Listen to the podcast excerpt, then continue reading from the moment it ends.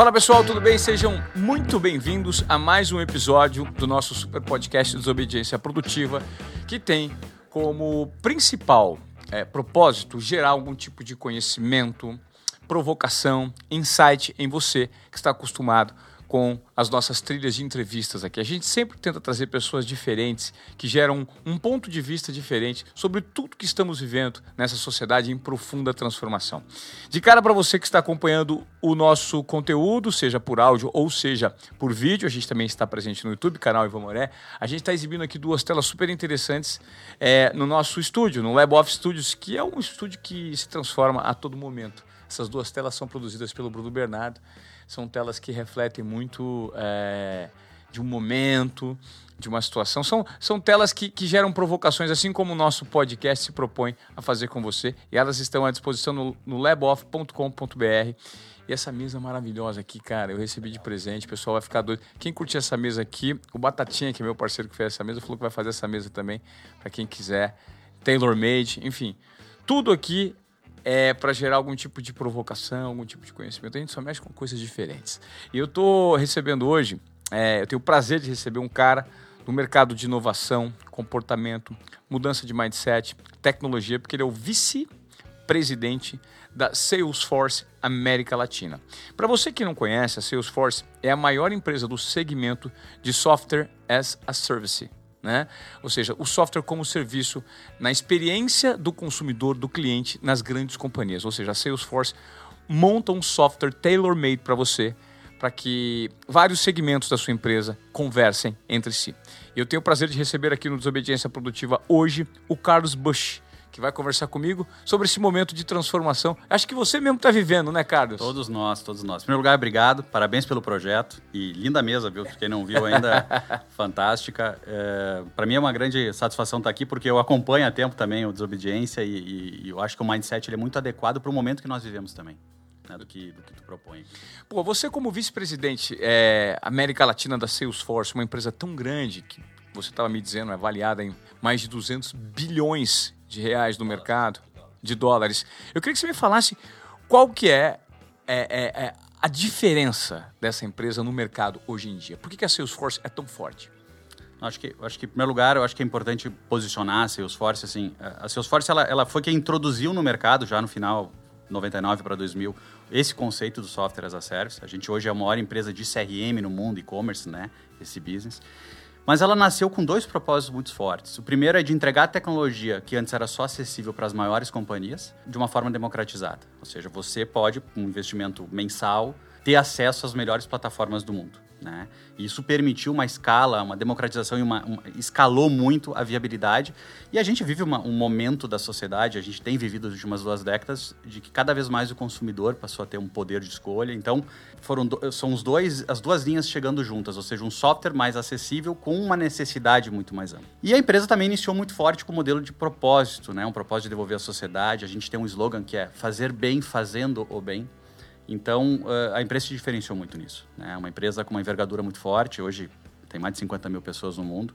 E digo para vocês, assim, é uma empresa que tem um modelo de, de olhar o cliente, de olhar a sociedade muito, muito alinhado desde o seu, da sua fundação, sabe? Muito Qual, preocupada com isso. Quais são esses modelos de give back que a empresa coloca né, dessa, dentro dessa cultura organizacional que faz sentido para a sociedade? Eu acho que ela, como uma, uma empresa que proporciona tecnologia para uma sociedade em transformação, ela necessariamente precisa ter isso dentro do, do, do da Sim, bandeira interna, né? A, a empresa, para mim, é uma referência nisso. A empresa criou um modelo para o mercado que chama 111, né? Onde, uh, em que, na verdade, 1% do que, dos funcionários, da, da, força disponível de trabalho dos funcionários é permitido a doar para a comunidade. Então, por exemplo, o Carlos, ele tem uma semana por ano incentivado pela companhia para ajudar a causa que tiver mais mais match, né, mais associada com, meu, com a minha vida, seja no meu bairro, seja na minha família, como eu quiser. E isso para os 50 mil funcionários. E é um modelo muito forte quando a gente para para pensar que se você tem 8 horas por dia de trabalho, 1% é só 5 minutos. Pô, se você não consegue 5 minutos para ajudar alguém agora, nem que é uma ligação para alguém, não pode separar essa semana e, e 25 minutos tu passar em algum lugar e ajudar a limpar uma escola. Então isso mudou muito, principalmente a minha cabeça. Então eu falo assim, o primeiro um, ele é isso. E é muito forte isso. O outro um é que a gente tem a doação financeira, né? Ou seja, 1% né, do, do que a empresa desempenha, ela, ela retorna à sociedade, aí, muito vinculado às causas que os próprios funcionários apoiam. Então, é uma forma da empresa também reforçar. Uh, e 1% das licenças que a gente comercializa do software, né, do serviço, a gente também concede à comunidade. Então, vou te dar um exemplo. Uma, uma Cruz Vermelha, por exemplo, ela pode receber da Salesforce apoio financeiro, ela pode receber o software para usar e pode ter apoio dos próprios colaboradores da Salesforce ajudando a melhor o uso daquele software para gerir melhor recurso, para até sensibilizar melhor a comunidade do quanto pequenas coisas podem gerar valor. Né? Carlos, a gente nota que hoje a tecnologia, a inteligência artificial, nós não vivemos mais numa cultura digital, nós já vivemos numa cultura analítica. Né? Digital todo mundo já vive. A cultura analítica é aquela que proporciona a avaliação dos dados do digital para você tomar melhores decisões baseado nesses dados. Agora, do ponto de vista é, pessoal e profissional, como você, um gestor né, de uma empresa tão é, exponencial nesse segmento, como você se comporta para se manter um profissional na vanguarda do conhecimento, do comportamento? Como funciona esse pensamento para você? É uma, é uma, pergunta boa essa, né? É, na verdade, eu tenho um mindset desde, desde muito tempo de que a gente tem que servir primeiro. Né? Eu, eu tenho na cabeça que eu sempre tenho que ser mais útil para as pessoas do que eu gostaria que elas fossem para mim. No momento que eu penso assim, isso vale para todas as atividades da nossa vida. Por exemplo, trabalho. Eu sempre entrego mais para o meu trabalho do que ele espera de certa forma, em algum momento eu vou ser recompensado. E a mesma forma com o conhecimento. Ou seja, se ninguém está me demandando mais conhecimento, eu sempre busquei conhecimento. Porque em algum momento ele vai retornar. Então eu sempre tive esse, um pouco desse mindset. O que eu acredito que é super importante é a gente saber uh, identificar quais são os pontos chaves para onde a gente quer ir, o propósito de verdade da gente. Porque eu acho que o que falta, a gente meio que foi educado nessa nossa sociedade a, a, a vender o nosso tempo, né, a nossa, nossa força para trabalhar. Quanto a gente ganha por isso. Mas as pessoas às vezes não param para pensar qual é o teu propósito. Por exemplo, eu tenho muito claro meu propósito. Eu quero ajudar as pessoas em conhecimento, em motivar, mostrar que todo mundo tem condição sim de prosperar. Talvez alguns não vão conseguir, mas tem condição. E para isso é saindo o que eu, eu digo, né? É o fugir da média. É, é, é, faça um pouquinho mais do que a maioria. Só um pouquinho mais, você já vai estar tá muito fora. Então, assim, se você lê um livro a cada três meses, lê um livro a cada dois. Você tem que ser só mais rápido que você. Eu sempre tive esse pensamento. Então, Uh, para mim, a minha vida meio que sempre foi isso, né? Se eu voltar 20, 25 anos atrás, eu todo mês eu tenho um desafio novo para mim. Eu nunca almejo. Me perguntar hoje, Carlos, o que tu quer ser daqui a 10 anos? Não faço a mínima ideia. Eu sei que o meu propósito é esse. E eu sei que para o mês que vem eu tenho o, a minha próxima etapa. E, e, e, tem dado certo. Porque às vezes a gente quer dar volta ao mundo como sonho e a gente quer botar todo o combustível no avião de largada. O avião não decola. Né? A gente tem muita ansiedade. Então, quem está nos escutando assim, cara, tá num momento de vida que não tá muito adequado, o que, que te faria mais feliz? Começa a te capacitar para isso. Ok, não vai ser na velocidade que tu quer, paciência. Mas vai ser melhor do que tu era antes. Carlos, o que eu noto é assim, o momento que você vive é um momento de constante transformação e já acho que já faz um tempo, né? Essa, essa pandemia ela está proporcionando muita reflexão para muita gente. E o que eu noto é que como você tem muita experiência acumulada como um gestor, né, de, de uma grande corporação, eu acho que depois a gente vai falar um pouquinho sobre o seu histórico como é, gestor em todas as empresas que você trabalhou.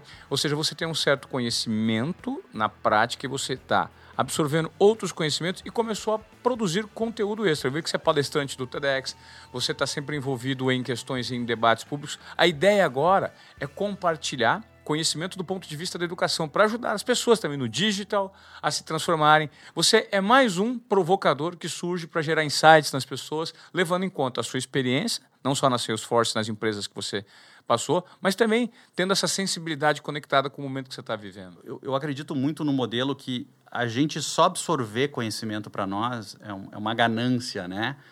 A gente pode ler 20 livros por dia, exemplo, né? Uma brincadeira. Possível, né? É, mas o fato que eu quero dizer é assim, de que, que vai adiantar? se a gente não, não devolver isso para as pessoas. Né? Então, eu, eu tenho um viés, e muito do meu momento também, é como eu posso ajudar mais o ambiente. Por exemplo, no momento que eu vou nas empresas que eu me relaciono com os executivos, eu consigo sensibilizar eles que talvez com pequenas mudanças eles possam fazer o negócio prosperar, eu estou fazendo um bom para a sociedade. Eu posso gerar mais empregos com isso. E, e essa minha decisão de vir para esse mundo digital, de entregar conteúdo, é muito mais para eu ter o propósito de ajudar as pessoas a, a, elas prosperarem, seja na sua carreira, seja na sua empresa, mas de certa forma para mim também aprender mais, porque toda vez que a gente está repassando conhecimento para alguém, a gente está aprendendo mais um pouco. Nós aqui nessa conversa, sem dúvida você daqui com mais conhecimento. Então isso que é super relevante. E eu acho que a gente está vivendo uma sociedade que, tirando as exceções que buscam meios digitais para vender sonhos e etc., o grande fato é que hoje a informação está na mão de qualquer pessoa. A gente tem 150 milhões de pessoas no Brasil com um device na mão que elas podem aprender o que elas quiserem. Pô, cara, isso é uma mega arma. Se eu puder fazer a minha parte, o meu 1% do meu tempo para isso, maravilha. E me fala um pouquinho do seu histórico. Você começou como executivo desde muito cedo, né? Muito cedinho. Passou por grandes é, é, instituições de ensino americanas. Me conta um pouquinho. Tá. Eu, eu acho que com 19 anos para 20 anos eu saí do interior do Sul, fui trabalhar na, em Porto Alegre. E logo que eu comecei a trabalhar, eu, eu, eu passei a assumir muita responsabilidade, uh, muito jovem ainda, né? Porque eu tinha, eu tinha um, um viés técnico muito forte que me credenciava a liderar. Né? Mas eu não tinha ainda a experiência de vida, não tinha gestão de pessoas, etc. O que me fez errar muito nessa, nessa vida nisso também, a ponto de eu hoje ter a maturidade que eu tenho. Mas eu, desde cedo eu tive muita responsabilidade e isso me permitiu voar muito. As pessoas acreditavam em mim e eu automaticamente, como eu falei, minha, minha visão, eu entregava sempre mais do que era esperado. Então, nesses, sei lá, os últimos 20, 22 anos, eu passei por, desde trabalhar na ONU, né, que é uma coisa que às vezes as pessoas não entendem, pô, o que, que tem a ver organizações das Nações Unidas, né? Eu atuei muito ajudando governos a melhorar a, a gestão deles com informação. Mas depois eu passei pelo ecossistema Microsoft por 12 anos, trabalhando sempre com business de suportar transformações de negócio com relação ao mercado para as empresas. 12 anos na Microsoft. É, no ecossistema Microsoft, tá. com parceiros né, na América Latina. Depois disso, eu trabalhei como executivo cinco anos na Oracle, né, uma empresa também muito conhecida. Depois, eu trabalhei numa empresa alemã chamada Software AG. E agora, nos últimos três anos, na Salesforce. Sempre com viés de Customer Experience, viés de transformação, de inovação. Mas eu cheguei à conclusão que, ao longo da minha carreira, que de nada adiantava a minha grande experiência, um, vamos colocar assim, profissional, que ela é muito uma junção do ecossistema que a gente vive, né? Muitas pessoas inteligentes, compartilhando visões, e clientes com necessidades e problemas resolvidos, se eu não tivesse uma ciência mais profunda. Então, eu investi muito do, do meu tempo em educação. Então, eu acabei investindo, por exemplo, eu fiz toda a carreira de executivo que o MIT oferece ao mercado, eu fiz todo o programa de negociação de Harvard, gestão de conflitos, eu fiz Merge Acquisition em Nova York, eu fiz Londres, gestão de pessoas, eu fiz Singularity, para dar uma visão um pouco de propósito e de exponencialidade, eu fiz enfim, tem mais uma série. Eu fiz Universidade da Califórnia, eu fiz Chicago, fiz muito. Por quê? Eu retroalimentei o negócio Carlos Bush exatamente com a visão que eu poderia entregar mais. Né? E, e, isso, isso deu muito certo. Então, se eu voltar os últimos 20 anos, eu era um jovem do Sul, muito simples, no sentido de conhecimento e de, de financeiro. E nesses 20 anos, de degrauzinho a degrauzinho, eu consegui ocupar o espaço que eu ocupei hoje, mas com o meu propósito de ajudar as pessoas, de criar um ambiente bom de trabalho e principalmente de eu entregar valor para os executivos, né? A Salesforce também tem muito desse modelo, né? Tipo, a gente não quer simplesmente ser o teu fornecedor, a gente quer de fato ser teu parceiro. Eu estou aqui para te ajudar. Então, é meu, meu viés foi muito nisso. Perfeito, é interessante. E nesse momento que a gente está vivendo, é, é, é, Carlos, é, qual você imagina, pela sua percepção, que seja a maior dor relacionada à transformação que precisa acontecer e que não necessariamente aconteceu ainda do ponto de vista de comportamento. A gente nota que a tecnologia está à disposição, só que ela, ela, ela, ela, ela não está à disposição de todos ainda. Né? E tem muita gente que não sabe que o mundo já é um outro mundo que a gente vive se bobear a maior transformação dos últimos dois mil anos. Né? É, é algo sem precedente e que a pandemia só veio acelerar. Qual que você nota que é a maior dificuldade que a sociedade vive hoje em dia? Eu, eu, não, eu não colocaria que a dificuldade é a falta da tecnologia, por mais que a grande parcela não use a tecnologia. Eu acho que é, é a sensibilidade. O que falta é a educação, a visão. A... De certa forma, todos nós temos a nossa pequena arrogância, eu brinco, né? Porque, assim, a gente acha às vezes que sabe muito de uma coisa. Exemplo. Se eu vou chegar para um dono do mini mercado, para um dono de uma padaria, e dizer para ele que os 25 anos que ele prosperou, se ele continuar, ele não vai mais prosperar, talvez ele vai me achar um jovem arrogante, né? E, e ele não, não vai sentir isso, né? Mas no final do dia, hoje é um mundo onde a gente, a gente, a gente vem de uma sociedade que as instituições definiam as tendências. Exemplo, né? Imagina uma linha reta, onde muita pouca coisa mudava o cara da padaria não tinha muita surpresa. O máximo que ele poderia ter de dificuldade é que se abrir uma padaria três quadras depois. Ao mundo hoje que a cada minuto está acontecendo alguma coisa que pode transformar a sociedade. Então, uh, a gente saiu de, uma, de, uma, de, um mundo que era baseado no, nas instituições para um mundo que é baseado nos indivíduos. E aí, quando o mundo que hoje é baseado no indivíduo, eu, Carlos, com meu celularzinho, eu posso ser dono do meu mundo. Né? Eu posso até ganhar dinheiro trabalhando pelo celular. Então, se, se aquele profissional não entender que esse mundo mudou, mas não mudou no lado romantismo, ah, a tecnologia está disruptando, também. Mas o que mudou é a, é a, forma que hoje o Ivan, o Carlos, eles têm uma opção de escolha muito maior que antes. Né? Então, assim, uh, será que o modelo que levou ele. Uh, será? Não, tenho certeza, né? O modelo que trouxe ele até aqui não vai levar ele para frente. Então, eu acho que a gente, a gente vive uma crise de, de, de aceitação é que nem uma doença, sabe? Quando a gente descobre que tem uma grande doença, as pessoas inicialmente elas tentam uh, negar. E eu acho que a gente está nessa fase. Pô, eu escutei no passado, ah, pô, que a gente avançou cinco anos em cinco meses, a tecnologia e tal. Pô, a gente viveu a era da digitalização quando os bancos colocaram o caixa eletrônico. E não colocaram porque achavam que é melhor para o consumidor, botaram para ganhar escala. Né? O celular que veio depois para ajudar o consumidor. Ninguém nunca queria ir, né? Então, essa é a diferença. Hoje é a era da inteligência. Então, e aí eu desmistificando tecnologia, né? Se o meu pai tivesse uma padaria, eu chegaria assim, pai, Quais são os nossos 50 melhores clientes? Quantas pessoas entram por dia na padaria? Entendeu? Em média, quantos pães a gente vende por dia? Qual pão que as pessoas mais pedem e às vezes acabou antes? Essas perguntas básicas é o que vai salvar o negócio dele às vezes. E para isso não precisa de software, precisa de um caderno e uma caneta. Isso já gera dados é, e você pode atuar em cima é desses isso. dados. O, a tecnologia ela entra para dar escala. Não existe nada. Se me disser assim, o que, que a tecnologia pode ajudar? Ela dá escala. Em vez de eu passar na porta de 20 clientes batendo na porta, por exemplo, começou a pandemia. Ah, fechou o negócio, o que, que eu faço? O que, que tu faz? Quem são teus 10 clientes mais assim, importantes que te preocupam? Liga e vê se o cara está bem de saúde. O cara não vai esquecer dessa tua ligação. Tu entende? É, essa é a mudança, o propósito da tua empresa. Se o propósito da tua padaria é atender bem, tu não tem que te preocupar. Mas não, a gente fica vivendo assim a, aceitação de que sempre deu certo, a aceitação de que os concorrentes que estão trabalhando com preço ruins, ah, porque é, é o modelo do Brasil. É a gente, cara. Vamos aceitar entender que tem um jeito que pode ser melhor. E quando você me fala isso, é, é eu, eu venho para um pensamento que as marcas elas deixaram pura e simplesmente de existir para gerar lucro para os acionistas, né? Ou gerar lucro para os donos.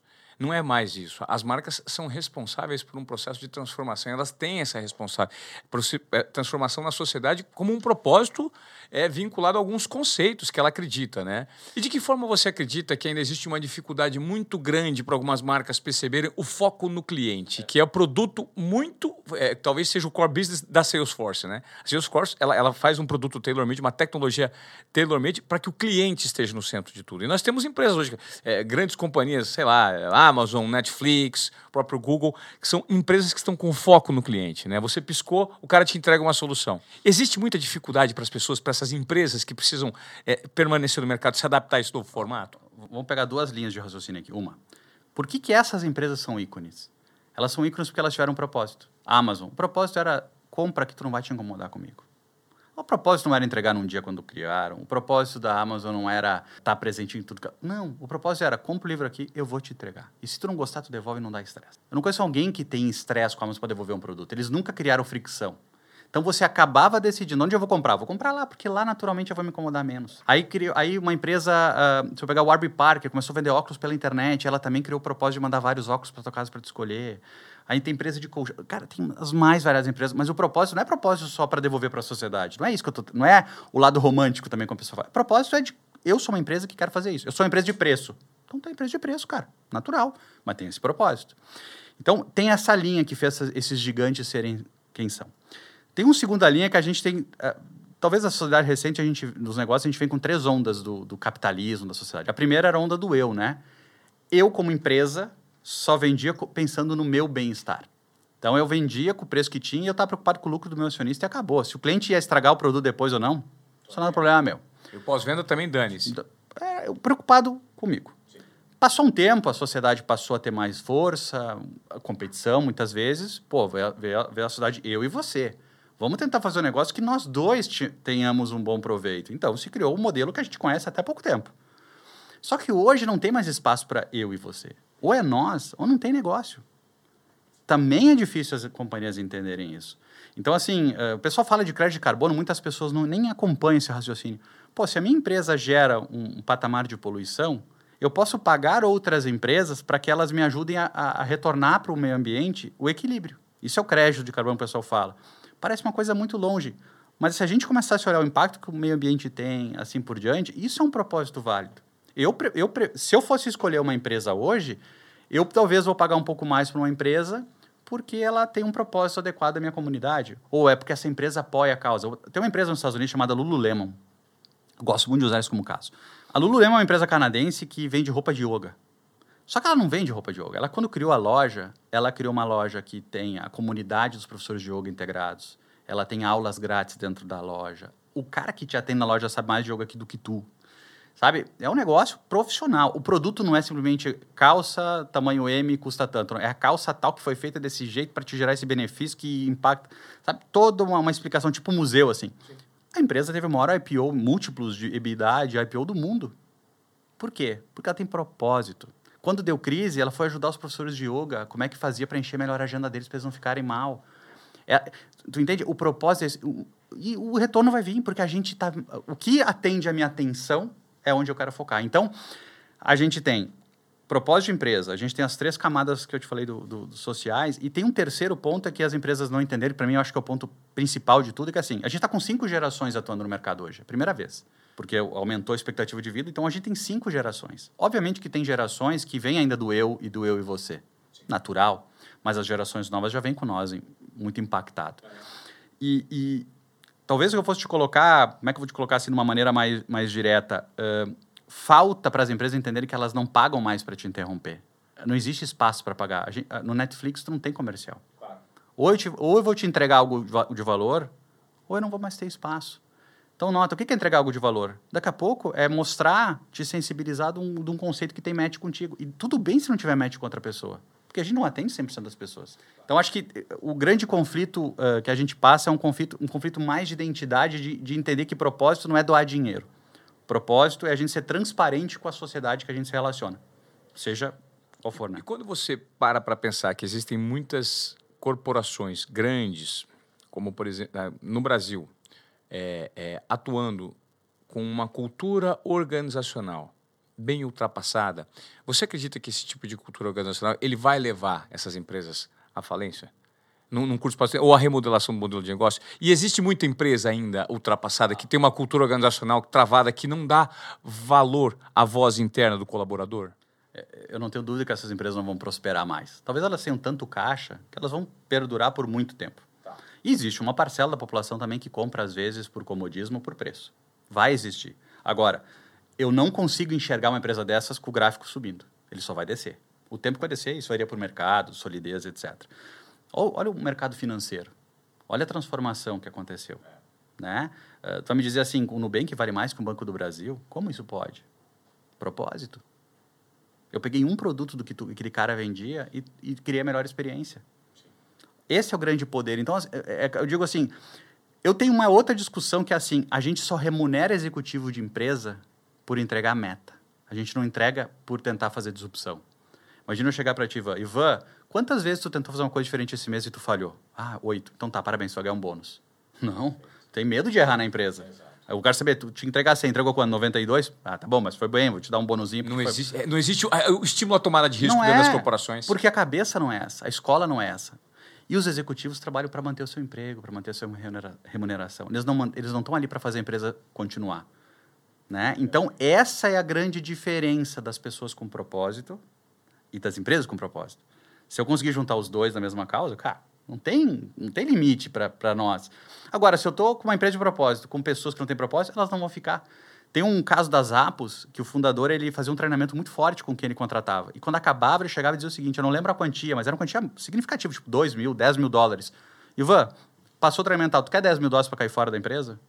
Para cair fora. Era mais barato para ele, ele falou. Porque se o cara saía por dinheiro, aí não era uma propósito, ele não estaria por que está aqui. Entende? Então, assim, uh, ao mesmo tempo, a maior parcela do mundo executivo, que são de gerações antigas, a maior parcela, não todos, ainda tem um mindset de manter o emprego, vem do modelo de educação baseado na indústria, né?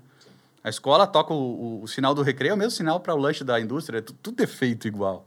Para a gente não pensar, para a gente só executar. Então, é, essa é a grande mudança, né? E digo assim, tem muitas empresas que estão para baixo vão mudar, eu, eu acredito muito nisso. Acho que não, longe de ser o fim de qualquer empresa agora. Agora, cada dia que passa, a empresa vai, vai tendo menos chance de prosperar, né? Agora, diante de, dessa visão sua, desse mercado em transformação e de empresas que ainda, ainda mantêm é, é, é, muitos dos colaboradores fora de um, de um lugar de propósito, né? fora de um lugar de potência de cada um. Tem um amigo que eu entrevistei recentemente, que é o Fred Gelli, ele fala muito sobre o lugar de potência. Né? Quando marcas, pessoas, é, marcas, gestores, colaboradores atingem o seu lugar de potência, que é um lugar que é permitida a tomada de riscos, é permitida você, é permitido você entregar a sua verdade relacionada àquilo que você faz, você tem o livre-arbítrio para escolher, para opinar e para tomar decisões, você consegue o lugar de potência de cada um. Qual você acredita que hoje sejam os soft skills do profissional que está aí meio perdido? Porque eu noto que tem muita dor no mercado. Né? O cara fala, puxa vida, cara, eu não sei se meu emprego vai existir daqui um mês, daqui um ano nessa companhia. como eu devo abordar é, o conhecimento a partir de agora, para que eu me proponha a me transformar, para que eu consiga uma transformação. Quais são os soft skills mais importantes nesse mercado de hoje em dia? Eu gosto de, de, de segmentar as ações das pessoas em cinco pilares, né, para mim. Não, não, talvez não são pilares que eu vou associar diretamente isso é um soft skill, mas o soft skill ele está vinculado. Eu vou tentar explicar rapidamente. Para mim, a visão de pioneiro, tipo, uh, entenda que não existe como copiar alguém. Tem uma historinha bem rápida numa rua que, que um dia me contaram que tinham dois jornaleiros, um em cada esquina. E um jornaleiro sempre prosperava e o outro sempre ia lá, copiava exatamente igual, mas não prosperava igual. E aí, passado 10, 15 anos, um, assim, visivelmente passou a ter uma riqueza muito grande, financeira também, e o outro não. E aí um dia perguntaram, os dois se, uni, se conversaram, e eu, o perdedor, vamos chamar assim, né? Ele perguntou, cara, o que que tu sempre fez que foi tão diferente? Eu disse, não, é simples, cara. O meu negócio tinha sempre quatro olhos cuidando, os meus e os teus. E no teu não tinha nenhum. Então, a visão do pioneirismo é isso. Olha para frente, olha para o teu cliente, olha para o teu mercado. Então, exemplo. Ah, talvez o trabalho acabe. Cara, todas, assim, eu não conheço uma profissão que dura muito tempo. Só a gente olhar. Engenharia fez um, um, um, um, teve um vale por muitos anos no Brasil. Tecnologia vai ter um vale daqui a pouco. Mas é, é muito claro isso, é só as pessoas verem, porque cada vez a tecnologia está chegando a um nível tão avançado que a interação humana de influenciar vai ser menor. Então, cara, todas. O cortador de gelo tinha uma profissão em 1900 que era fazer gelo. O cara trabalhava poucos meses por ano em lugares muito frios, ele cortava lagos, gelo e vendia gelo. Passou, sei lá, nove anos, criaram um refrigerador industrial. Aí os caras não eram mais uh, cortador de gelo, eles eram entregador de gelo. E não foram as mesmas pessoas. Quem cortava não entregava, porque o cara não se adaptou. E depois criaram a geladeira da nossa casa. E aí acabou com aquele mercado. Então, essa visão que vai acabar não tem que, não tem que nortear minha vida. Tem que nortear minha vida é o seguinte: uh, eu estou sendo pioneiro no que eu quero fazer, o jeito que eu faço não tem um jeito melhor, essa é a primeira coisa. Segunda questão para mim, propósito. O que eu quero para mim? Porque se não é o que eu quero para mim, cara, pode se matar como for, que não tem mágica. Uma coisa assim, às vezes vale a pena tu dizer o seguinte: eu trabalho até de graça para alguém. Eu sei que as pessoas não têm condições, eu também não teria, mas é a maneira de eu dizer assim, cara, o mais importante é tu estar naquele lugar, não quanto tu vai ganhar. As pessoas se preocupam muito com o dinheiro, né? E o propósito tem a ver com o tempo para mim. O terceiro é pensar e fazer. Não, assim, nada que é o, o, Jeff Bezos, né, o fundador da Amazon, tem uma frase que se ele fizer uma coisa, que se alguém fizer uma coisa e ela tá muito boa de primeira, fez tarde. A gente tem que fazer a coisa quando não tá boa ainda, para ocupar, para aprender. Então, faz, cara, toma iniciativa. Uh, a quarta questão para mim são pessoas. A gente tem que se relacionar, a gente tem que ajudar o próximo. Tipo, eu não tenho que te procurar e vai pedindo favor, eu tenho que te procurar como eu posso te ajudar. Cara, tu só vai ganhar com isso na vida, né? Uh, e o quinto e a quinta questão para mim é performance. Como eu vou ser melhor que eu amanhã? Eu tenho que ser melhor que eu. O que é ser melhor que eu? Um dia eu fiz um, um, desses minhas andanças de educação, um professor me, me, interpelou um dia de manhã e perguntou, Bush, era oito e meia da manhã, começava a aula, ele assim, o que, que tu aprendeu hoje já? Nada, né? Não cheguei agora. Ele disse, pois é, é bom tu botar um costume de todo dia separar 15 minutos quando tu acorda ou quando tu vai dormir para ler alguma coisa nova, seja qual for todo dia tu vai, tu vai crescer 15 minutos. É um choque isso quando a gente escuta. E vai me dizer que alguém não tem como ver isso? O cara fica quanto tempo numa rede social lá? As pessoas não pararam para pensar que a rede social você faz assim, né? Para atualizar. Não é a mesma coisa com o caça-níquel? Porque é sorte. Vamos ver o que, que vem. Vamos ver o que vem. Não, não deixa a vida, não deixa a vida ver a sua sorte te guiar. Vai tu dizer o que tu quer. Eu quero ver esse conteúdo. Então tu foca. Vai no Instagram e foca com quem tu quer conteúdo para fazer tu crescer. Ah, mas eu preciso uh, uh, desacelerar tal. Perfeito, então tu vai naquele lugar para desacelerar. Mas volta. Então tem, assim, tem N exemplos que a gente podia falar nisso, mas para mim esses cinco pilares não tem. Eu não falei de dinheiro, eu não falei de ter que estudar em algum lugar. Não, é iniciativa. Isso é soft skill. O pessoal fala muito, ah, inteligência emocional. Tá. Puxa, aí nós estamos num outro nível já. Aí o cara já aí é ego, aí é experiência. Para mim, esses soft skills são super relevantes, super relevantes no mundo corporativo, no mundo do sucesso. Mas antes, cara, tem tanto lugar para as pessoas ir para o sol. Quantas pessoas não fazem um pouquinho a mais para merecer? Recentemente, eu vou até trazer uma fala de uma entrevista que eu vi. Eu já li os livros do Arari, né, que são maravilhosos. E num podcast que ele foi, eu conferi a entrevista com o Jay Shatter, com ele, e é, falando qual é o custo hoje de toda uma geração que se preparou e, e traçou todo um tempo de vida voltado a uma capacitação. E, e, essa geração, né, esses profissionais que de repente estão com 45, 50 anos, eles, estão, eles notaram que todo o histórico de vida, experiência está voltado àquele único negócio específico, aquele único skill, aquela habilidade de fazer algo. E essa habilidade hoje já não tem a mesma serventia que tinha antes. E essas pessoas veem um novo desafio. E aí bate aquela, aquela, aquela, aquele meio que medo, aquele desespero mental de falar assim, cara, como assim? Então eu vou me reformular em algo que eu não, não sei o que é, eu preciso me reinventar, mas não sei ainda no que. E tem que ser rápido, porque pode ser que daqui dois anos eu não tenha mais espaço no mercado, eu preciso, preciso de uma nova reinvenção. Qual é o custo é, da sanidade mental das pessoas para admitirem esse novo formato da sociedade? É um custo alto, né? É, e a gente quer sucesso rápido, né? Todo mundo vende sucesso rápido. Não existe sucesso rápido, né? A, a, a constância que te dá sucesso, né? Tu, tu, é, a frequência, tu tem que estar tá lá. Então, assim, vou, vou pegar o exemplo que tu disse. A gente vem de uma escola que nos venderam que quanto mais verticalizada fosse o conhecimento, melhor a gente seria naquilo. Para o modelo da indústria é ótimo. Né? Mas, assim, eh, o Adam Grant ele defende muito a, a teoria do tipo assim, quanto mais a gente conhece de um tema, menos a gente consegue ser pioneiro nesse tema. Porque a gente se, se bloqueia, a gente fica, uh, fica, fica, cego. Então, uh, uh, quanto mais horizontal a gente for, óbvio com responsabilidade, não vou dizer que a gente sabe tudo, mas o quanto mais a gente puder ter uma visão holística das coisas, muito mais a gente vai ser útil. E aí eu te digo assim, onde está escrito que uma pessoa que se fez até PhD, sei lá, num assunto, ele não tem mais espaço no mercado? Onde está escrito que uma pessoa de 70 anos não tem mais espaço no mercado? Não tem, talvez uma pessoa de 70 anos não tenha mais espaço no mercado de, de esforço físico, tá entendo? Mas intelectual, é, é, é, a gente cria as barreiras para a gente mesmo. Onde está escrito? Se eu fosse olhar as barreiras, eu não estaria aqui hoje. Pô, eu, eu, quando eu tinha 14 anos, eu tava, meu primeiro emprego foi fazer xerox. E eu não tinha condição financeira de mais nada além de fazer xerox na universidade. Isso quando eu tinha 14 anos. Digamos assim, eu sou improvável, todo mundo é improvável. Até o cara que herda uma fortuna é improvável. Porque ele tem um desafio de fazer diferente. Porque se ele quiser fazer igual o pai, não vai conseguir. Ele tem que fazer diferente. Sim. Né? Então, uh, uh, eu acredito muito que a sanidade, hoje, as pessoas têm que saber dizer o seguinte: esquece os outros. A gente se compara muito com. Eu acho que o Caio Carneiro tem uma frase que ele usa assim: que é a gente se compara com o palco dos outros. A gente compara o nosso bastidor com o palco dos outros. Cara, é isso. Óbvio que eu posso vir aqui falar um monte de coisa bonita, que eu sou. Cara, para que eu vou gerar só ansiedade nas pessoas? Gerar... Não, o que eu tô querendo mostrar é que, cara, é só entregar um pouquinho mais. Talvez demore 10 anos para dar certo. Onde é que está escrito que não pode esperar 10 anos? Ah, porque eu quero comprar um carro mês que vem? Infelizmente, não dá. Né? É a questão da, da, da, da consistência, da entrega e de ter de fato esse nível de conscientização que para muitas pessoas pode chegar de uma forma acelerada mesmo, né?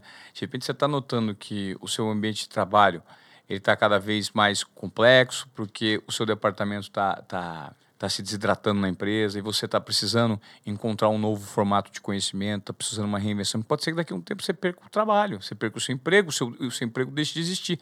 E você precisa encontrar uma forma de educar. Agora, eu acho muito importante também, Carlos, a gente falar sobre é, como ter essa curadoria de conhecimento, né, de conteúdo para você consumir, porque hoje existe uma diversidade muito grande de conteúdos na internet e conteúdos que inclusive fazem com que a gente fique ali, ó, meio que bloqueado olhando só aquilo. As, as, redes sociais fazem isso com a gente, né? Tem vários documentários aí, inclusive o último deles aí, do, do Dilema das Redes. Como é que é o nome dele mesmo, do cara do Dilema das Redes? Eu não recordo. Eu sei que tem um novo que saiu agora essa semana, né? O, o eu não vi, o, cara. O Bias, uh, o Bias de... Pois, Bias Code, se eu não me engano. Bias é um, Code? É, é um novo agora que saiu. Eu não Era... assisti ainda.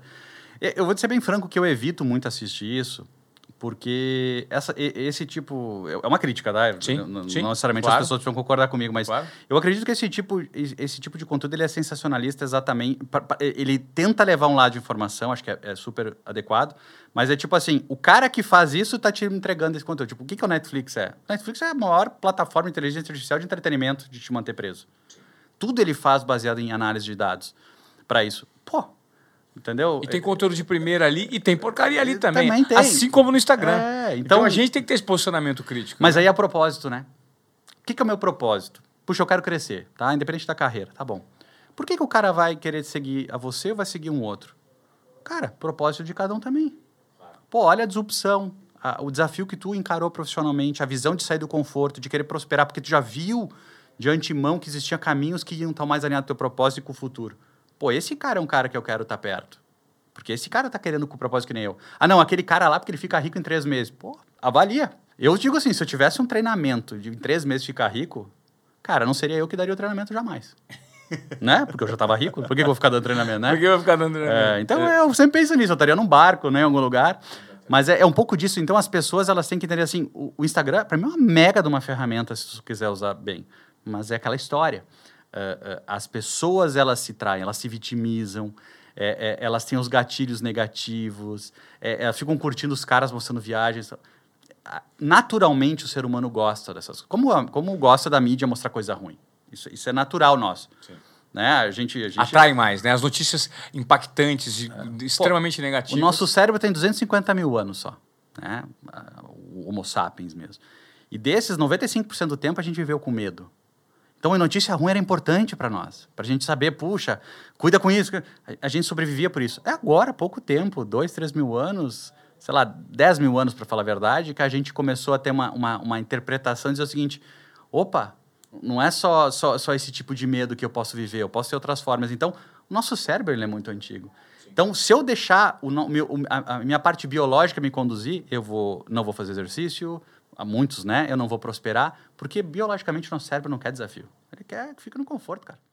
E todas essas transformações que nós estamos vivendo, elas nos geram medo, né? Todo mundo tem medo. Eu, em algum momento, eu, eu, vi, eu, eu vivo enfrentando medo, porque fala, o que, que eu estou me propondo a fazer esse tipo de coisa que eu nem sei se vai dar certo ou se não vai dar certo. Mas eu sou muito guiado pelo. Eu tenho um faro aqui, eu vou tentando. Então eu pego um facão, eu vou abrindo uma picada, eu não sei onde vai dar, mas quando eu vejo que eu estou errando, eu pego, volto, opa, porque não tem Isso caminho. É protagonismo. Tu quer ser protagonista da tua vida. Essa é a diferença, é o teu propósito. Cara, Ivan, se daqui a 10 anos tu vai estar na esquerda ou na direita, isso é uma coisa que o teu propósito, as tuas ações vão te levar. Não tem fórmula, né? Agora, assim, eu, eu quero inspirar as pessoas a que elas tenham um propósito de ser protagonista. Né? Uh, uh, quando eu criei esse, né, o, o, essa, essa, ação do Fuja da Média, por que, que eu criei isso e não criei um produto para vender? Porque eu quero que as pessoas saiam da média, cara. Por que, que eu vou ser ordinário? Por que, que eu posso ser comum se eu posso ser totalmente o cara. Tem um estudo de um, cara, Paul Hawking é o nome do, dele, ele tem um, um TEDx também. E ele, ele fez uma, uma apresentação um dia, ele falou o seguinte, cara, ele disse que a gente tem uma, uma caixinha na nossa forma de raciocínio. E o problema é que a gente só raciocina dentro da nossa caixinha. A gente não amplia a nossa caixinha. E isso faz com que 98% das pessoas numa situação de crise ou de dificuldade, um exemplo a pandemia, ou elas fazem mais da mesma coisa ou elas fazem menos mas elas não fazem nada diferente. Só 2% fazem coisa diferente. Porque ela, o senso de propósito. E para tu ter senso de propósito, tu tem que desafiar o teu cérebro que não quer. O, o cérebro é configurado como? Já ficou meio filosófico aqui, mas. Não é o, cérebro, o cérebro ficou, é configurado como? Ele, ele consome 20, 22% da tua energia parado. Então o cérebro ele foi feito assim, cara, não pense que gasta energia. Ele, ele é programado para tipo, fazer as coisas no modo automático. Por isso que a gente. Tu sabe como é que chegou aqui dirigindo? Tu sabe como é que escovou o dente? Não, a gente não lembra. Não lembra. Porque tá no automático. Pensou, é automático. Porque ele já se ele, ele antecipa. Por isso que as pessoas são negativas, quanto mais negativo, pior vai ser a tua vida. Porque o teu cérebro vai olhar tudo coisa ruim. Perfeito. Porque tu já, ele, ele tem essa, essa, decisão a tomar. Ou, ou mentira, etc. Então, tu tem que se esforçar por isso. Tu tem que se esforçar porque a improbabilidade de dar certo sempre ela é menor. Tem, tem, tem várias dificuldades, mas se tu quer ser protagonista, tu te conduz, cara. Tu conduz. E aí não vem me dizer, assim, eh, pode me dizer o que for, cara. Mas, assim, tem uma, uma, uma outra palestra do TED que me impactou muito, que é de um é o médico que ele não tem as duas pernas e só tem as mãos aqui. Um cara, assim, uma restrição de vida muito forte. E ele tinha 37 anos, acho, quando ele fez o TED, e ele colocou assim, cara, quando eu nasci, os médicos disseram para mim que eu não tinha, não ia viver. Hoje, eu sou o único médico que pode estar falando aqui, os restos todos já morreram. Ou seja, ele virou médico. E propósito, o cara não era rico, o cara, propósito. Propósito. Então, a gente tem que deixar de ser guiado pelos, a gente tem que guiar a nossa vida, né? Então, para mim, a ansiedade ela é talvez um dos piores danos da nossa sociedade. Eu também tenho minhas fraquezas, eu também tenho meus receios. Vou dar um exemplo. Uh, o lado para dentro de uma empresa de, de, um tamanho desse, a gente tem responsabilidades. De, pô, se um cliente tiver um problema, puxa, eu vou ficar nervoso, eu preciso resolver. Mas, de novo, eu vou resolver. Ninguém vai resolver para mim. Né? E não vamos morrer se acontecer uma coisa ruim. Não vamos morrer se acontecer uma coisa boa. A gente vai continuar igual. Eu, eu falo muito disso é, em algumas palestras que eu dou do Desobediência Produtiva, que são relacionadas a você estar conectado ao momento presente, né?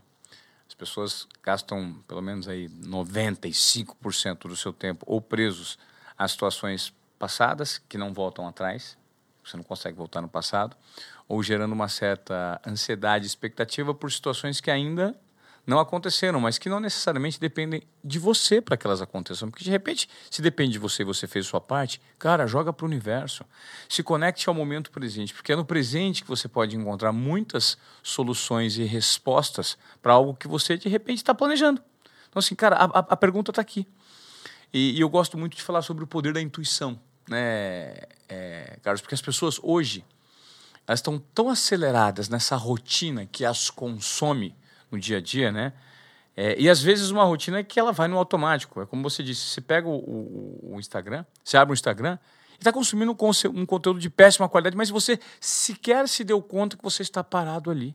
Né? Porque é um comportamento, como se fosse um caçamento. Então você se viciou naquilo, você está jogando para cima, você não está lendo um livro, você não está vendo de repente um vídeo que está te agregando em conhecimento. Eu, eu, quando eu falo propósito, as pessoas às vezes acham uma coisa assim, longe ou romântica. Não, propósito é assim, cara, o que tu quer ser? E o que, que tu está fazendo agora para ser? Ok, cara, não vai ser todo dia, é, é, sabe? Mas assim, cara, lembra, o teu propósito é esse. Vai ter situações que vão te desafiar a continuar. Vai, mas teu propósito é esse. É, é, é, a forma mais fácil das pessoas entenderem assim, quem tem filho. Qual é o teu propósito? Educar bem teu filho, não é? Ou, ou dar amor. Tá bom, é a mesma coisa. E sabe o que a gente pode tentar traçar agora aqui para os nossos ouvintes e para quem está nos assistindo? O cara que, por exemplo, hoje tem uma limitação, uma restrição financeira para trabalhar com o propósito dele. Vamos gerar aqui uma, umas provocações. Como, de repente, ele pode encontrar uma saída para aos poucos ir direcionando e, e de repente é, pivotando o negócio dele para aquilo que de fato ele vai gostar de fazer. Você tem alguma, alguma, algum conselho para dar, alguma, alguma é, dica? Eu, eu, eu, gosto de pegar exemplos para tentar simular, porque é difícil a gente falar de uma maneira genérica para claro, todo mundo, sim, né? Sim. E, e realmente tem pessoas que vão estar em dificuldades que merecem uma atenção especial. Eu sempre digo assim, pô, eu sou um pipoqueiro e como é que eu faço para melhorar minha performance de pipoca no parque? Pensando que está tudo aberto de novo, né? Que a gente não está vendo essa pandemia, que também teria outro, outro viés de, de, de, de, de disso aí. Cara, o cara que come, come pipoca, o que, que acontece depois que come pipoca? Não fica uma coisa nos dentes? Então, tu não pode entregar junto uma coisinha pro cara? A mão não fica suja? Não dá para botar um lencinho também? Não é legal comer uma balinha depois também, né? E por que, que eu escolheria o pipoqueiro A ou B, além de eu ter essa preocupação para pô, o cara mais limpinho é legal. Então usa um guarda-pó com o nome dia da semana, talvez estampado ali no teu guarda-pó para dizer, ó, hoje é segunda-feira. O cara vê, pô, o cara tá usando um guarda-pó limpo, né? De segunda, não é o mesmo de quarta, terça. Então essas coisas mostram que o cara tem um propósito de que dá certo no que ele quer fazer. Ele está servindo antes. O problema é que as pessoas querem fazer para ganhar de volta. E vamos supor o cara que não. Vamos, vamos pegar aqui um exemplo de um cara que trabalha numa companhia ele é refém financeiramente daquela companhia, porque ele não consegue ter uma outra fonte de renda, mas a paixão dele, sei lá, ele trabalha lá como o cara da tecnologia ou o cara da logística nessa empresa, e o sonho dele é ser músico. Como é que o cara vai dar vazão ao propósito dele, é, sendo que às vezes ele está preso né, a uma métrica financeira? Como é que a gente pode tentar, de repente, traçar um plano para uma pessoa dessas? Vou tentar me colocar no lugar dele, né? Eu acho que assim, uh, obviamente que durante o tempo que ele vendeu para a empresa, ele não tem como tocar nesse assunto, né? Então, vou ser mais pragmático nisso. Então, assim, do momento que até o momento que ele começar a trabalhar, até, a, e a partir do momento, melhor, a partir do momento que, que ele sai da empresa até o outro dia ele chegar novamente, é o tempo dele para o projeto pessoal dele. Acho que essa é a primeira questão. Então, tudo a partir daí é o propósito que ele tem que ter. Óbvio que ele vai ter, ter que se alimentar, ele tem as... Descansar. As, descansar, tem as responsabilidades. Descansar é um parênteses que eu gosto muito de usar. É descansar, a gente, você não precisa descansar do que te dá prazer. A gente precisa descansar do que não dá prazer. Né? Você nunca chegou em casa animado com uma situação não conseguia dormir? Tu não queria descansar. Né? Óbvio que precisa dormir uma quantidade de horas, tá? mas eu quero dizer assim, essa já começa a mudar. Tem que descansar, cara? Hum, tu tá gastando esforço onde deveria? Tirando que tu quer ser um atleta, então vai ter que descansar, porque é o corpo. Mas assim, uh, uh, essas, vão dizer assim, 16, 15 horas. Pô, mas eu ando 4 horas de ônibus. Pô, uma mega oportunidade, cara, para tornar esse tempo mais útil. Pega um podcast como esse e fica escutando no celular, no fone. Deixa, não tem pacote de dados, usa na empresa lá que não tem problema nenhum Wi-Fi e faz download. Perfeito. Entendeu? Então, eh, o que eu estou querendo dizer é o seguinte, eh, se é música ou o que for, ele tem esse tempo todo para ir atrás. Aí, óbvio, eu sou músico. O que, em primeiro lugar, ele precisa aprender mais ou ele precisa mostrar mais o que ele fez? Perfeito. Né? Pô, ele precisa aprender mais. Então, onde eu posso aprender mais? Então, eu vou gastar meu tempo com isso. Porque não pode ter pressa. Eu quero ser músico, então daqui a três meses eu quero fazer um show. Cara, Pô, eu sou um mega músico, a minha adolescência toda eu treinei, só que eu não consigo ter tempo para me especializar ou ir atrás de gente. calma. Aí nós vamos, lembra os cinco pilares? Pessoas. Se tu já é o top da tua galáxia e tal, e tá se especializando no tempo que tem, então pessoas. Como é que eu faço para ir por pessoas? Quais são as pessoas que eu poderia chegar e dizer, cara, eu, eu te ajudo no meu horário livre sem cobrar nada? Para eu estar tá no meio, para eu conhecer o Ivan, para o Ivan me falar para o fulano, para me Então, de novo, a gente pode ver tudo. Eu posso ver só dificuldade, como posso ver só facilidade. Que é um exemplo da minha vida que para mim marcou muito de onde eu aprendi isso, porque nem todo mundo também tem a chance às vezes de ter esse estalo. Meu primeiro emprego foi fazer xerox. Na verdade, eu com 12 anos, meu primeiro emprego informal era lavar caminhão no interior. Ganhava dois reais por caminhão. Imagina um caminhão, eu lavava um caminhão, dois reais por caminhão. E aí, com 14 anos, eu queria ser jogador de futebol, tá? Então, fui... Todos queriam, né? Todos, é. Gente tem essa... É, eu, essa eu, eu, particularmente vi que, que não ia ter tanto futuro e resolvi trabalhar fazendo xerox, então, formal. E aí, quando eu comecei no xerox, por N razões, eu, tive, eu, eu via que o computador podia ser uma coisa muito legal. Isso era 95. E para quem é da geração mais atual não saber, computador era, era algo que se vendia a medo, né? As pessoas não chegassem perto do computador, porque era, né? era caríssimo, aquela coisa. Mas eu vi aquilo e aquilo me, me deu interesse, e uma família muito simples, eu pedi para meus pais me ajudarem, minha mãe me ajudar a botar num curso de informática. E até que um dia ela fazia salgados em casa, tá? eu ajudava ela a vender até para compensar. Ela disse, Júnior, né? Porque eu sou Júnior no fim. Júnior, eu vou ver o teu curso hoje. Puxa, eu fiquei mega feliz. Tá? Cheguei à noite do trabalho, eu trabalhava à noite, né? Cheguei em casa e aí, mãe, deu certo? Deu certo. Então, imagina eu esperando na bicicleta, ela me deu, sei lá, um balde. O cara disse assim, te matriculei no curso de datilografia. Eu digo, não, mãe, tu não entendeu, não pode ser. O que, que datilografia tem a ver com informática? Não, porque se é para fazer, vamos fazer bem feito. Tem que saber digitar com os dedos corretos. Ah, SDFG, se Ah, SDFG, é isso aí. Exatamente. Então, eu fiz isso. Mas eu, de novo, não fui ordinário. Eu fiz mesmo. O que, que aconteceu no final daquele ano, depois que eu tinha feito curso de datilografia, surgiu um, uma seleção interna na universidade para ser digitador da informatização da biblioteca. E ia ser o cara escolhido que digitava mais rápido. E, você foi escolhido. e eu fui escolhido. E a minha vida mudou. Naquele momento.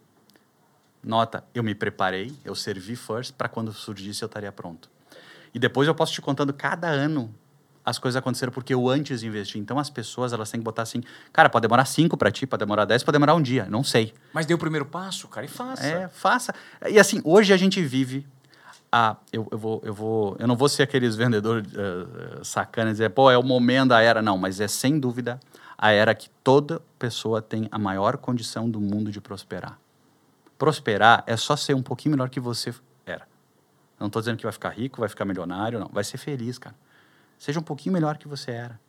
Antigamente, uh, uma geração para melhorar, tipo, o cara de pobre para ser menos pobre eram oito gerações. Cara, hoje, meu Deus. E eu estou falando de conhecimento. Como a média, a gente não vai. A, média hoje é que joga para baixo, né? Então, o que eu digo, fuja da média. Cara, se 80% das pessoas vão continuar presas ao trabalho, não seja os 80%. Só sai você.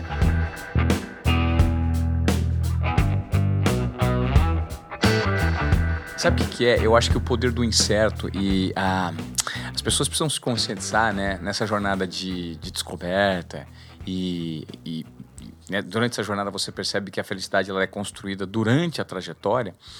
É a ausência de garantias. Como o ser humano gosta de garantias em tudo aquilo que ele vai fazer, né? Por isso que algumas grandes corporações ainda mantêm essa cultura organizacional equivocada e as pessoas odeiam o que fazem, amam o salário porque tem garantias. Tem muita gente trocando sonho por garantia e sendo infeliz, não é? Carlos? A escola é essa, né? Nós somos educados como gerações. A última geração de agora ainda está na transição. Não mudou o modelo ainda. Né? A gente ainda é baseado na média, ou seja, por que eu uso muito a média aqui para mim, que é o ponto? Porque a média para mim é o que estraga. Né? Eu, eu tenho que chegar para o meu filho e dizer, estuda.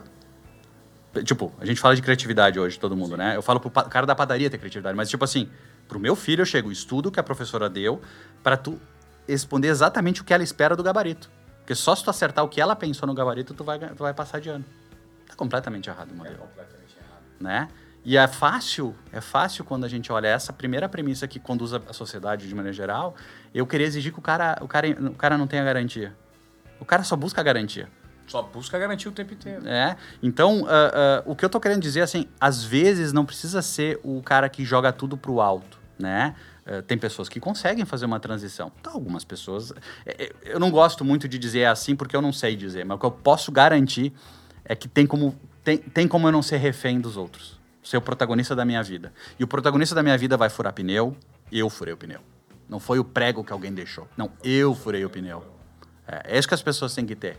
A gente sempre terceiriza para os outros. Não, eu, eu, eu cheguei atrasado. Não foi o trânsito.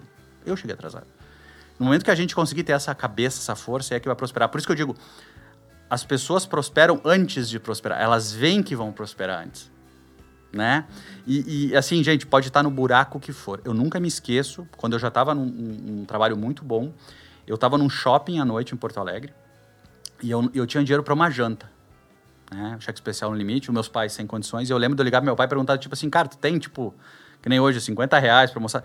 E eu lembro de dizer pra filho, eu não tenho. E eu desliguei e digo, cara, não sei o que vai acontecer. Né? E, e enfim, depois eu, eu, eu consegui resolver por ações. Mas, tipo, eu me vi em situações assim que eu achava, não tem mais o que fazer. Cara, tem o que fazer. Desde que tu tenha um propósito positivo de não fazer mal para ninguém, nada vai. Tipo, tu pode sim enfrentar dificuldades, mas nada vai tirar a tua condição, a tua liberdade de fazer. Mesmo tendo que trabalhar 10 horas numa indústria, com fone de ouvido, fazer, martelando um prego o dia inteiro. Não importa. O problema é o que tu faz fora da indústria. Né? Que é exatamente o passo a passo que a gente tentou é. traçar para você que vou tá dar um exemplo. É, vou dar um exemplo. Eu poderia muito bem sentar atrás de uma mesa na minha companhia, ficar esperando as coisas acontecer, viver o que eu tenho. Mas não, eu estou todo dia lendo livro, eu estou todo dia fazendo, participando de podcast para ajudar as pessoas, mas porque eu também me ajudo. Eu tenho que evoluir. O meu propósito é fazer a diferença. Enquanto eu tiver esse propósito, quando tiver o propósito assim, ah, agora eu estou bem, hum, aí, aí eu posso eu posso não ser mais feliz. Essa é a sociedade, esse é o mindset que a gente tanto fala nessa palavrinha, né? Esse, esse, esse, é o comportamento mental que todo mundo hoje precisa se conscientizar que faz parte dessa sociedade de transformação, né? Tudo que de repente você fazia, deixou de fazer, é, existem novos desafios para serem propostos e mergulhe de cabeça, né? Se entregue ao máximo e, e, e, e tente trabalhar com a presença do medo, né?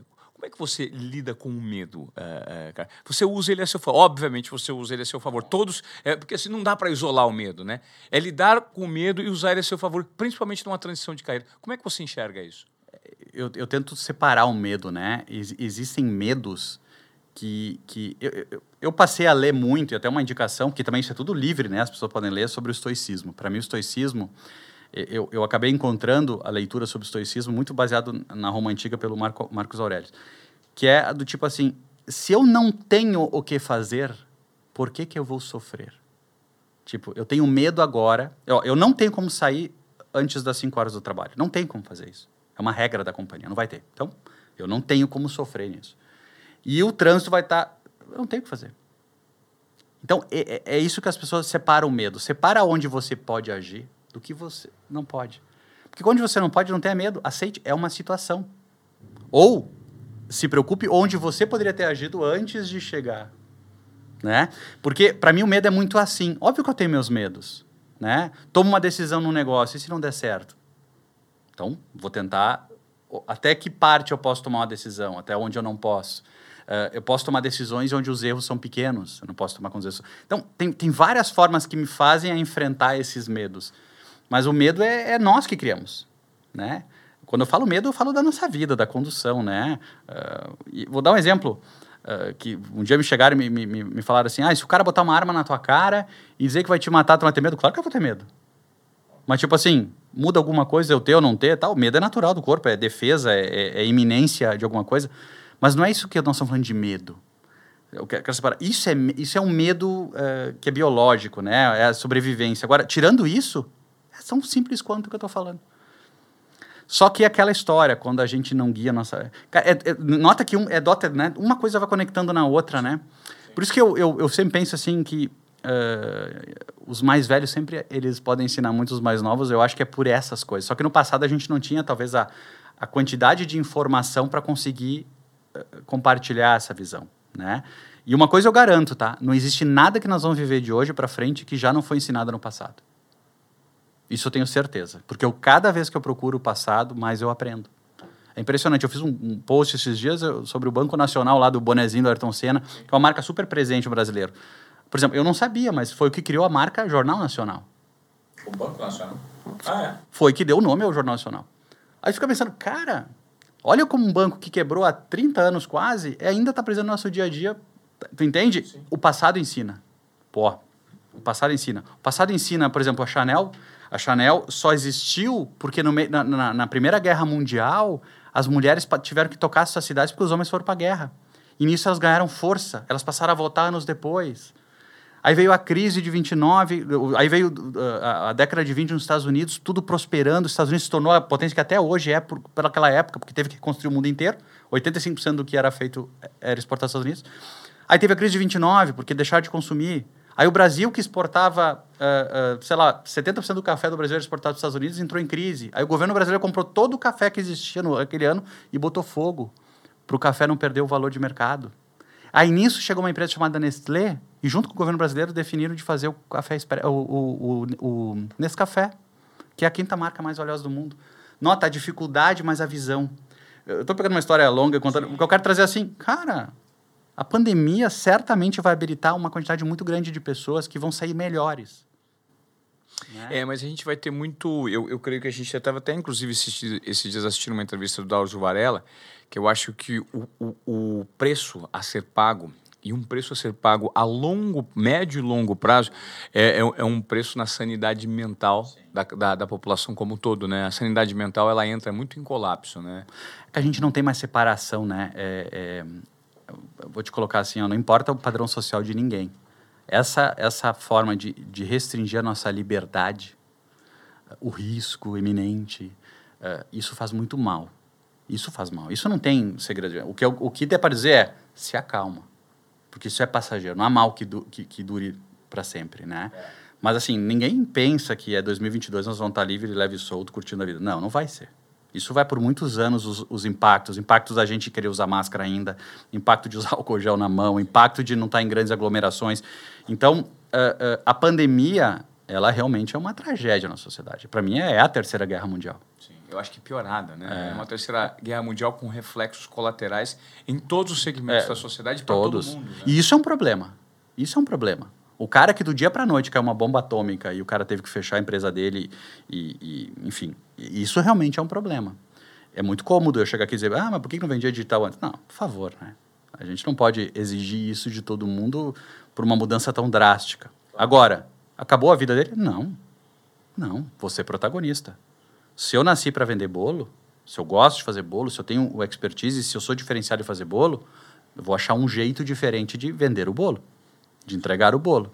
Uh, talvez eu, eu, passe um momento ruim e tal, mas isso é propósito de fazer. Só que isso vai um tempo, não é para todos. Então muita gente vai trocar o seu mercado, uh, muitas coisas mudaram, né? Uh, mas eu sempre, eu sempre digo o seguinte: não tem empresa que quebra por azar. Ela quebra por não querer se adaptar uma Kodak não deixou de existir porque ela não, ela não inovou em tecnologia. Não, ela inovou, ela que criou a máquina digital. Só que ela não quis usar aquilo para ir contra ela. Né? A Netflix criou o conceito de não pagar multa, de entregar em casa. Cara, por que a Blockbuster não fez? Era tão simples, mas por quê? Era ruim abrir mão de 12% da receita de multa. Entende as decisões? Uh, pega até a mídia tradicional, uma Globo, um grande... Cara, ela que não quis pegar, por exemplo, o conteúdo que os, sei lá, tem milhares de repórteres, até para dizer, gerando conteúdo, e ela só usa 3%. Isso é um caso, isso, isso é, é algo que eu olho para trás e falo, cara, eu fui jogar uma partida de tênis com o Rafael Nadal e uma com o Roger Federer. A gente tinha mais de uma hora de conteúdo gravado. A gente aproveitou cinco minutos dessa uma hora, os outros 95%, os outros uma hora e pouco, a gente jogou fora. E isso poderia ter sido distribuído e no quantos repórteres do mundo tiveram essa oportunidade? Tu, tu, tu, começa, tu começa a olhar aquele conteúdo dos vários... Lá, é. Entende? Quantos tiveram? Qual, que, que, material sai disso de insight em texto, material de portal, material para formar jornalista também, material de.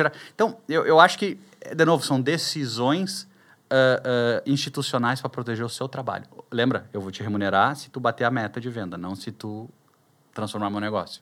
Esse é o modelo base da sociedade. É, que é o modelo de, de, é de, de, de não permitir a tomada de riscos internas, né? Porque se todo mundo tiver liberdade dentro de uma corporação para entregar o seu melhor e a corporação souber lidar com esses diversos mindsets alinhados em um só propósito, o negócio eu, eu tenho muito. eu tenho uma visão muito complexa aqui. Aqui eu não falo nome de empresa nenhuma, tanto que eu estou falando como Carlos e claro. né, eu não estou representando a empresa para falar, mas eu se sou uma Globo, eu compro uma Casa Bahia, eu compro uma Via Varejo, eu compro alguém.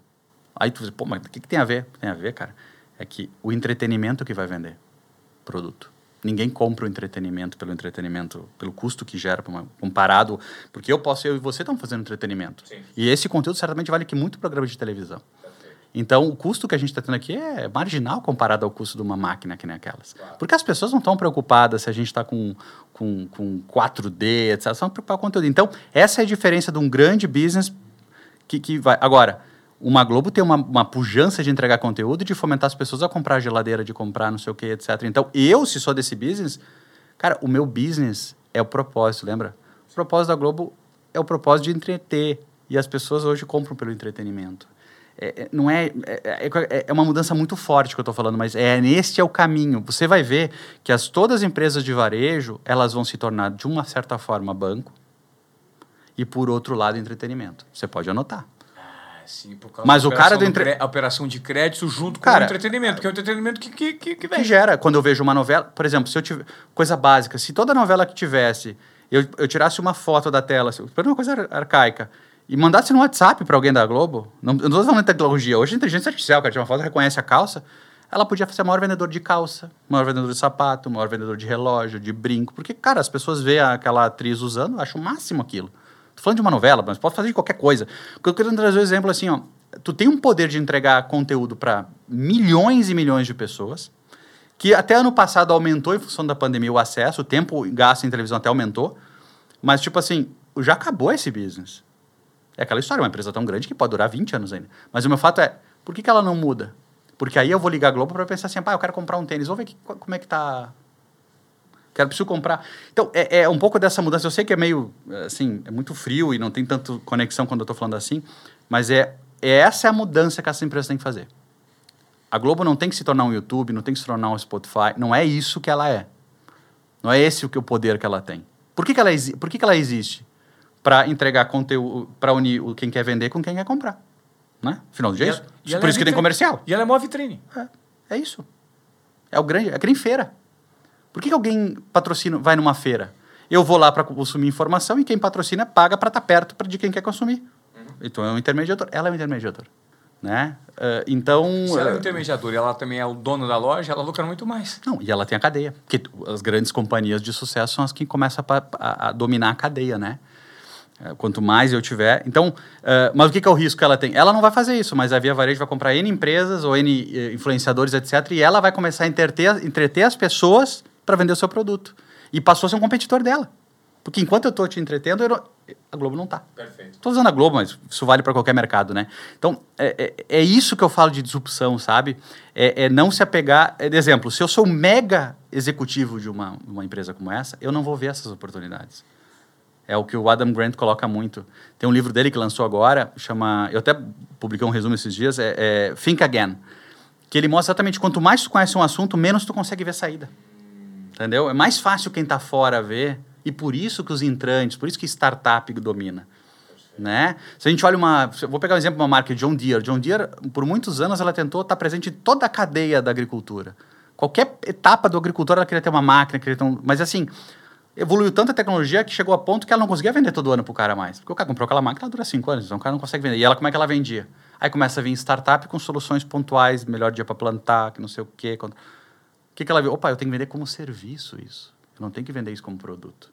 Pô, uma empresa dessa fez uma mudança absurda. O trator é o meio da qual ela vai prestar o serviço. Talvez amanhã ela não vá usar mais trator. Entende?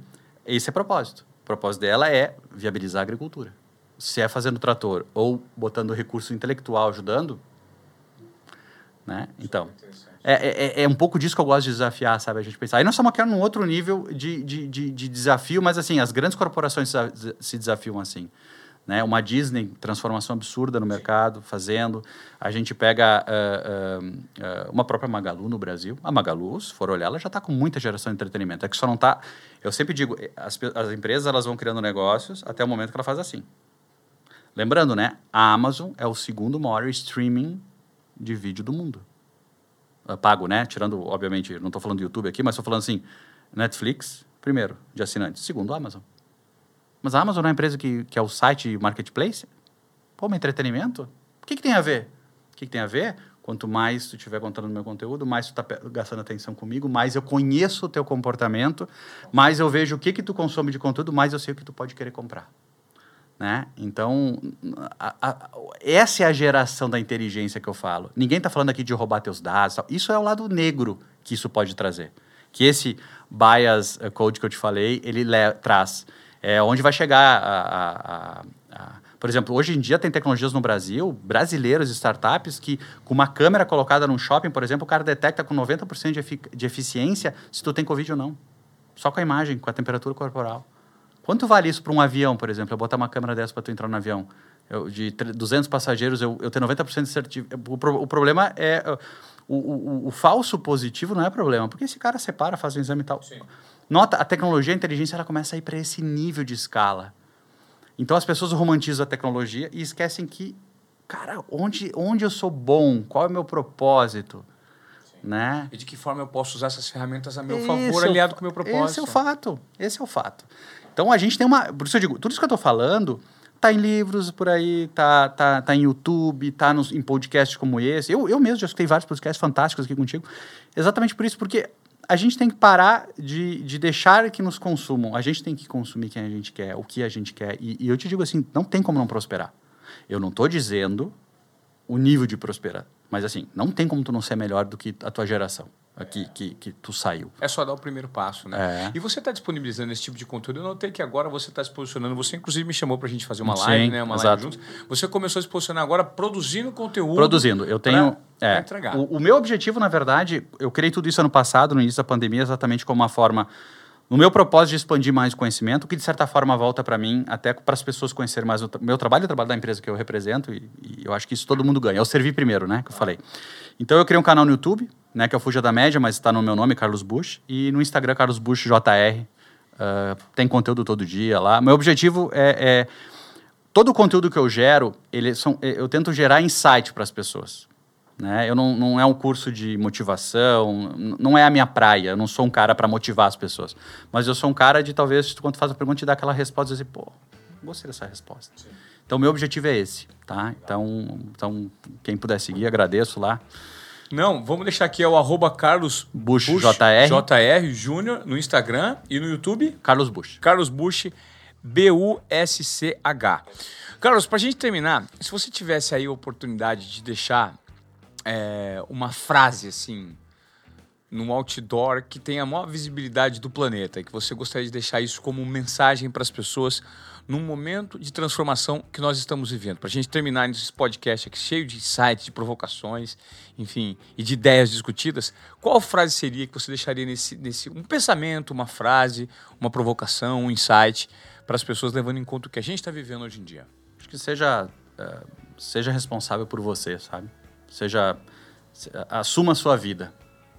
A gente espera, a gente terceira. Estou justificando uma frase, deveria que se bastar, né? Mas é, é, eu acho que é fugir da média mesmo, como eu coloco, né? Sai da média, cara. Cuida da tua vida. Seja protagonista da tua vida. Porque no final do dia, isso vale para qualquer coisa. Né? Se eu tenho uma dificuldade de saúde, se eu tenho uma dificuldade profissional tal, é, assim, eu não tenho uma resposta para essas coisas, mas eu sei, eu, eu, tenho certeza que esse mindset que eu comentei é o que vai conduzir as pessoas para vencerem isso, né? Porque não tem fórmula. A fórmula para mim não é a fórmula para ti. Isso, assim, é, é, a gente pode falar de negociação, a gente pode falar de como vender um determinado produto, isso, isso a gente pode começar. Mas agora a vida de alguém, eu não tenho como dizer como tem que conduzir a tua vida. Mas posso te dizer a forma como tu vai ter que conduzir. E para mim é, é, é seja protagonista da sua vida. Beleza. E se você seguiu até aqui com a gente nesse bate-papo super interessante, vai lá no Instagram do arroba carlosbushjr, também no YouTube dele para consumir mais conteúdo. Nós temos uma trilha de conhecimento aqui super interessante no Desobediência Produtiva. Vai também no nosso Instagram, arroba Desobediência Produtiva, siga alguns conteúdos extras lá. Espero que você tenha curtido esse papo. Se você veio até aqui e curtiu, compartilhe com alguém você acredita que você pode gerar algum tipo de transformação ao compartilhar esse conhecimento, esse conteúdo com alguma pessoa. Tá bom? Esse é o nosso recado. Carlos, obrigado. Valeu, bate-papo super descontraído, provocativo, cheio de insights. Espero que tenha gerado transformação. Legal. Fiquem bem. Obrigado. Valeu!